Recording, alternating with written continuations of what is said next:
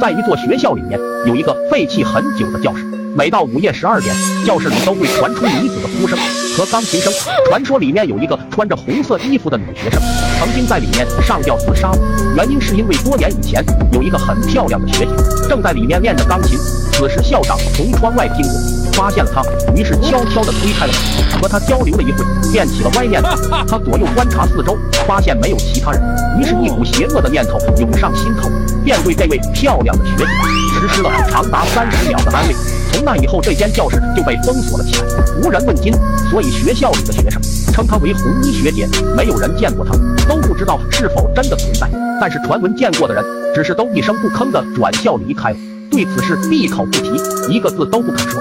学校里有三个胆大学生，他们不相信，就商量着决定去探索一番，打算去那个教室看看。去探险相约在午夜十二点在那个教室集合。时间到了，大家相约的来到了教室里，而教室里也真的传来了哭声和钢琴声。大家拿着手电筒在里面寻找着。由于学校很老了，学校里面的通电设施早已荒废了。此时耳边再次传来哭泣声和钢琴声。